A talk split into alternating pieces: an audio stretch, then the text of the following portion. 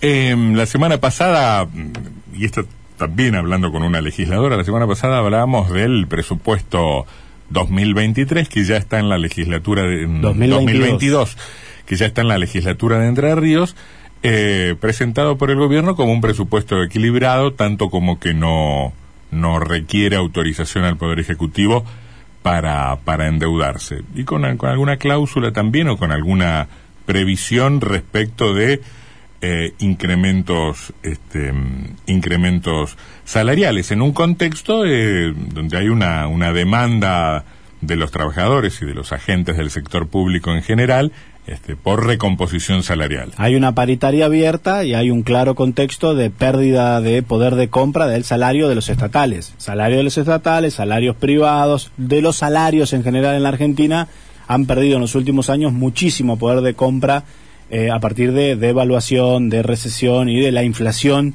que eh, cada día está más alta. Oscar Muntes es el secretario general de la Asociación Trabajadores del Estado. ¿Qué dice Muntes? ¿Cómo anda? Hola, buenas tardes, un gusto. Ahí vamos. Esperando que mañana tengamos una propuesta eh, mm. realmente que la podamos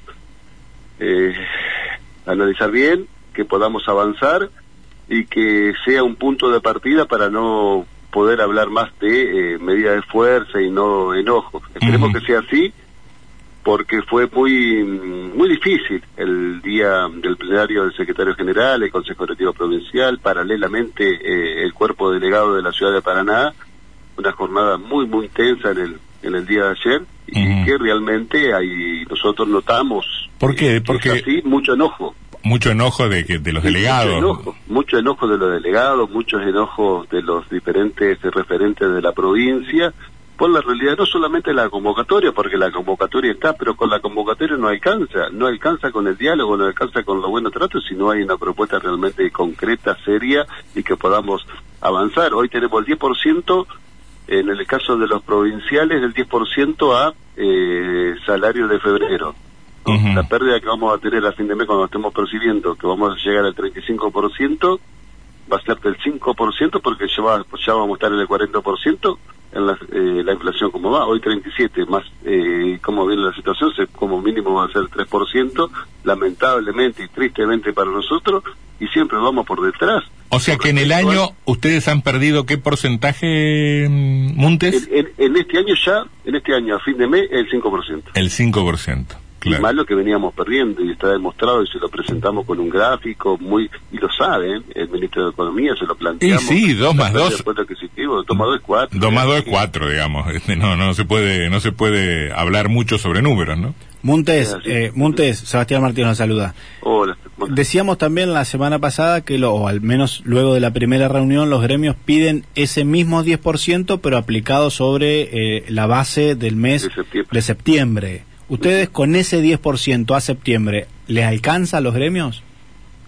Eso es para, para, para el primer tramo, donde estaríamos en el 35% y, y si lo queremos maquillar para decir eh, podemos avanzar, estaríamos en dos puntos más con respecto a la realidad y estaríamos empatando la inflación y lo que tenemos que, que tener mañana es con claridad cómo va a ser la proyección y cómo vamos a transitar la proyección para el último bimestre o trimestre del año entendiendo que para nosotros enero es un mes difícil, por lo tanto tenemos que pensar en noviembre, diciembre y enero y a su vez la propuesta integral, que es el, la, propuesta que hicimos para los contratos de obra, el, el instructivo del pase a planta permanente, estabilidad laboral, también planteamos un esquema de eh, reconocimiento a los trabajadores de salud y a los trabajadores de minoría, todo en su conjunto y que no haya discriminación y en eso queremos tener respuestas concretas. Después que nos planteen de que nosotros somos eh, muy apresurados, estamos planteando somos muy abultadas porque decimos que, el que los trabajadores no pueden vivir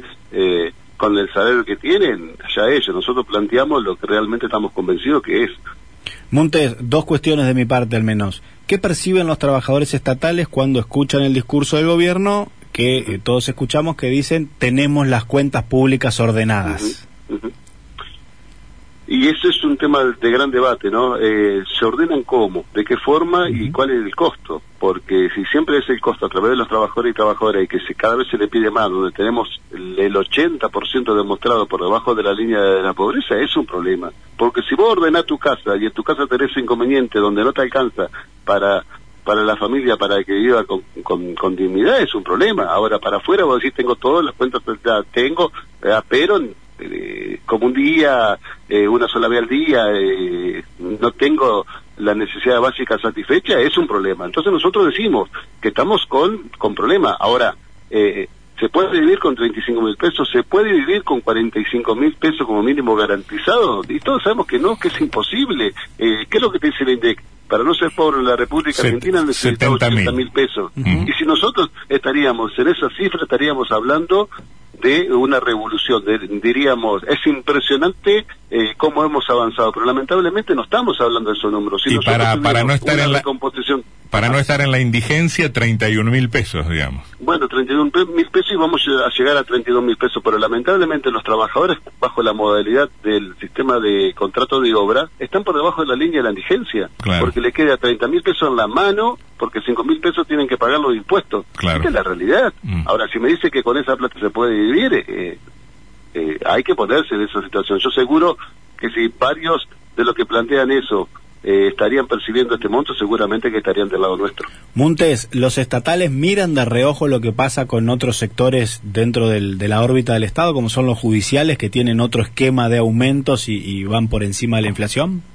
No, miramos todo y el debate fue todo en general, porque a su vez a nivel nacional nosotros avanzamos porque nosotros fuimos parte del acuerdo en el 46%. ¿Cómo decir que no alcanza? Seguro que no alcanza, pero hay voluntad de avanzar para no perder con respecto a la inflación este año. A mm. nivel de provincia de Buenos Aires, que es la provincia que nosotros trabajamos mucho coordinadamente, superaron el 50% mm. y se le gana a la inflación.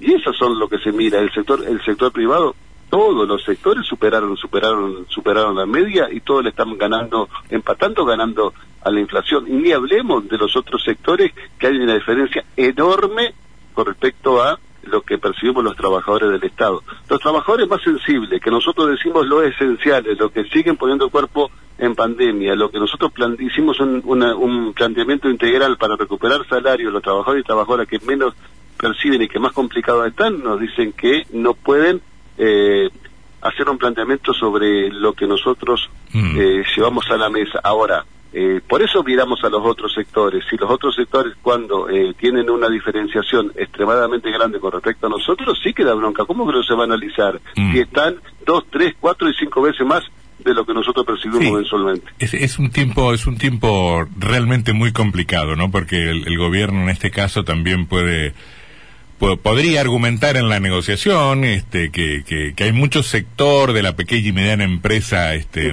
muy complicado, que por supuesto eso, eso termina impactando en la, en la recaudación. Y ni hablar de lo que sucede en Montes en el sector informal de la economía, a que, que, les ha pegado más que a los estatales y más que a los trabajadores formales, ¿no? pero reconocieron ¿no? que a los trabajadores estatales fue lo que más perdimos, sí, sí, más del 20%, pero pero también es cierto, eh, y en esto es con total honestidad, ahora toda recomposición salarial que tengamos nosotros va, va, va volcada al, mercado. Al consumo, sí. Que, claro, mm. que no es que nosotros lo, guardamos o que lo atesoramos, realmente es cierto, nosotros, peso que ganemos, peso que... Eh, que va, la, que va la, nada más que, a la rueda del consumo, eso es cierto. sí, porque no es para, para, mm. para, para especular.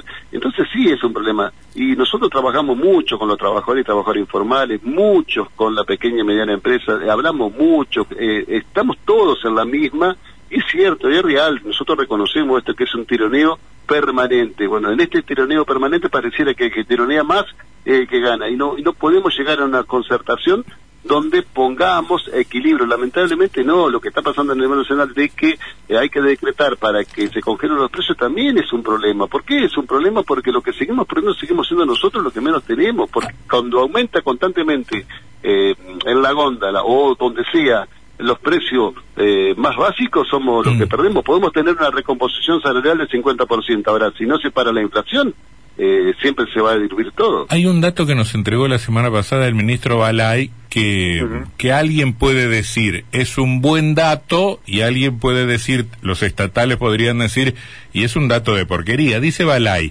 a nosotros en general en los presupuestos la masa salarial se, se llevaba arriba del 70% de los recursos. Eso, eso se ha modificado y está bastante menos. En este momento no recuerdo qué número nos dio, pero creo que 59. Me parece que 59, exactamente. 59. Claro, es un buen número para ellos, porque realmente equilibran, es menos salario. Pero el problema es si, el problema es si es buen número para ustedes, porque significa que se están quedando con, con una menor parte de la torta, digamos. Y porque nos estamos quedando con menos la torta y con menos trabajadores cumpliendo las funciones. Mm. Ahora, eh, eso es aquí que en el Estado nosotros necesitamos... A ver, ¿qué es lo que estamos planteando hoy en la necesidad que tenemos con el Ministerio de de salud que lo vivimos eh, discutiendo permanentemente, la creación necesariamente urgente de cargos para los profesionales de salud. ¿no? Eh, casi mil, mil y pico de cargos se necesitan para regularizar la planta. Esos trabajadores y trabajadoras, si no se regulariza la planta, ¿se van a, te van a jubilar siendo suplente contratado?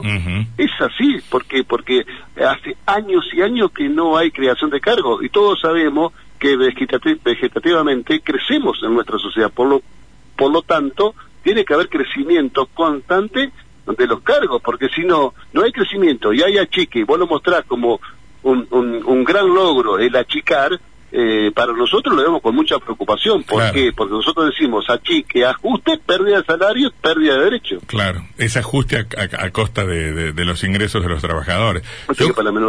yo, creo que el gobierno está haciendo el ajuste efectivamente por la vía de la inflación, ¿no? Que, que no se nota. No, no, eh, eh, eso así, lo hablamos eh, y ellos lo tienen mucho más claro que nosotros. nosotros lo, planteamos que hoy una provincia que no tiene problema económico, una provincia que prácticamente en pandemia trabajó y que se reafirmó ahora y que los ingresos han sido muy buenos. Por lo tanto, nosotros lo planteamos también, y eso saben que nosotros sabemos que eh, están en condiciones de poder solventar. Ahora, eh, depende de la voluntad y cómo también transitemos. Ahora, también es feo y te lo puedo asegurar y te lo digo con total honestidad, que todo sea los tirones, que tengamos que ir a la calle, que tengamos, no es así. ¿Por qué no podemos hacerlo seriamente en una mesa y que si estamos equivocados, eh, que nos demuestren la forma como estamos equivocados? Y porque la frazada es muy corta, tengo la sensación, Montes, que la frazada es muy corta, que hay, que hay, que hay, que hay mucha, mucha gente pidiendo y pocos recursos para distribuir, me parece. No, está bien, pues es que yo te voy siguiendo mucho y hablamos mucho, y, y en esto, de esto que es así, de que la frazada es muy corta. Ahora, alguien tiene la frazada demasiado larga, porque es un país que tiene, que siempre lo hemos hablado como mucho tiempo, de que de que hay alguien se queda se queda con el poncho, la frazada y el gorro. Y sí, y sí. Y, a nosotros nos dejan nada más que los soquetes, es complicado el tema. Es verdad, es verdad. Bueno, pero es una discusión política no, en última seguro, es una discusión política y que se tiene que dar y que eso que siempre hablamos, ¿no? De cómo tiene que ser la distribución de la riqueza para que tengamos un país que viva eh, en armonía se mm. tiene que dar, porque no puede ser que tengamos un país tan, tan rico, donde nos enseñaron desde la primaria que eh, nosotros nosotros producimos para 400 millones de habitantes que tenemos la mitad debajo de la línea de la pobreza, es un problema nuestro, es un mm. problema político y que la política debe mm. ocuparse. Montes, la seguimos, ¿eh? un saludo. que la pase bien.